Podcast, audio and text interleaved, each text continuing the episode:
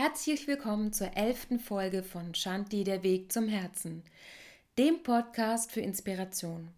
Ich bin Nadine Black und lese euch heute wieder eine Geschichte aus dem Buch Die spirituelle Schatzkiste von Arjuna Penatschläger vor. Die Kokosnuss. Ein Affe warf eine Kokosnuss einem Händler an den Kopf. Der stürzte halb bewusstlos hin, rappelte sich etwas später auf, schleuderte die Kokosnuss wütend gegen einen Baum, dass sie zerschmetterte, ging fort und war den ganzen Tag übelster Laune, weshalb ihm auch kein Verkauf mehr gelang. Ein Affe warf eine Kokosnuss einem Sufi-Meister an den Kopf. Der stürzte halb bewusstlos hin, rappelte sich etwas später auf, nahm die Kokosnuss, trank ihre Milch, aß das Fruchtfleisch und machte sich aus der Schale eine Schüssel. Wie finden wir hier unsere Inspiration? Die Interpretation dieser Geschichte ist denkbar einfach, oder nicht? Wieder kommt mir Goethe in den Sinn, der sagte, auch aus Steinen, die einem in den Weg gelegt werden, kann man Schönes bauen.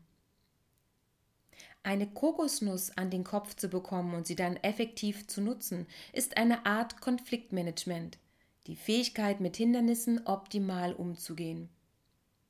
Ist diese Fähigkeit angeboren oder anerzogen? Unsere Offenheit gegenüber Situationen könnte uns nach und nach mit entsprechendem Wissen bereichern und würde dann zu für uns und andere zuträgliche Handlungen führen. Yoga sagt uns genau das. Beobachte und gehe im Geiste verschiedene mögliche Lösungen oder Reaktionen durch und handle erst dann ganz bewusst im Gewahrsein der jeweils möglichen Konsequenzen. Kommen hier zusätzlich noch charakterliche und oder typenabhängige Parameter mit ins Spiel? Ist die Reaktion unter Umständen sogar tagesformabhängig? Die Geschichte der Kokosnuss ist klar, die Umstände jedoch nicht. Sehr wahrscheinlich würde jeder Mensch diese Geschichte auch anders interpretieren. Wir Menschen sind einzigartig, bestückt mit eigenen Erfahrungen und damit verbundenen sehr individuellen Weltbildern und Ansichten. Selbst wenn wir begrenzte Variationen von Charakteren und Typen auf der Welt haben, reicht das bei weitem nicht aus, um beispielsweise zu postulieren, Du bist der dominante Typ, die Kokosnuss gegen den Baum zu schleudern, passt.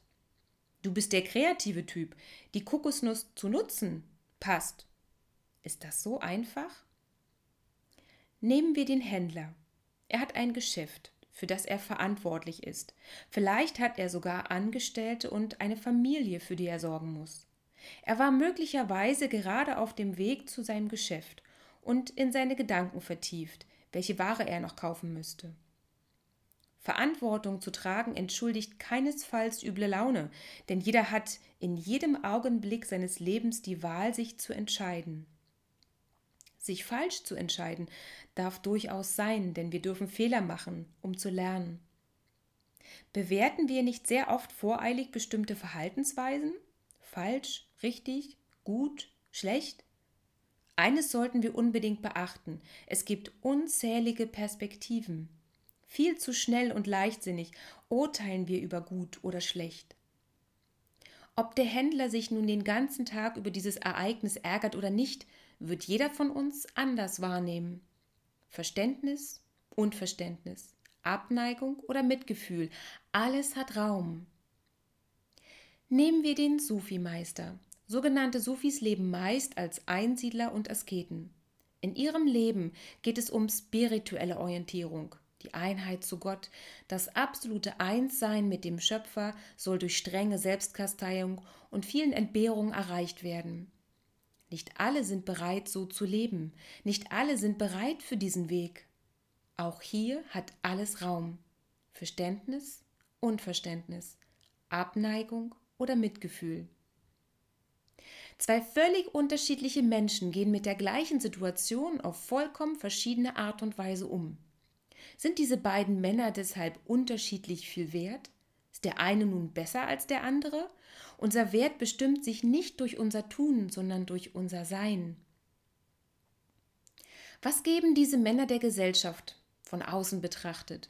Der Händler verkauft womöglich Lebensmittel oder Kleidung. Lebensmittel und Kleidung benötigen viele Menschen, vielleicht sogar unser asketische Sufi-Meister. Was bringt der Sufi-Meister den Menschen? Unterrichtet er sie oder lebt er allein und praktiziert den Weg zu seiner Erleuchtung? Im Yoga heißt es, alles hat gleiche Gültigkeit, ohne gleichgültig zu sein. Natürlich wäre es sehr zuträglich, Hindernisse, einschlägige Ereignisse oder Veränderungen anzunehmen und das Beste daraus zu machen. Jeder Mensch darf seinen Weg in seinem eigenen Tempo gehen, solange er anderen damit keinen Schaden zufügt, ob uns das nun gefällt oder nicht. Wenn es uns wie dem Sufi-Meister gelingen sollte, die Kokosnüsse unseres Lebens zu nutzen, dürfen wir dankbar dafür sein und den Händlern dieser Welt ihre eigenen Erfahrungen machen lassen. Wie viele Kokosnüsse wir nun an Bäume schleudern oder ob wir ihren Saft trinken, das Fruchtfleisch essen und am Ende viele Schüsseln besitzen, ist letztlich unser Weg der Entwicklung. Hauptsache, wir sind nicht die Kokosnuss.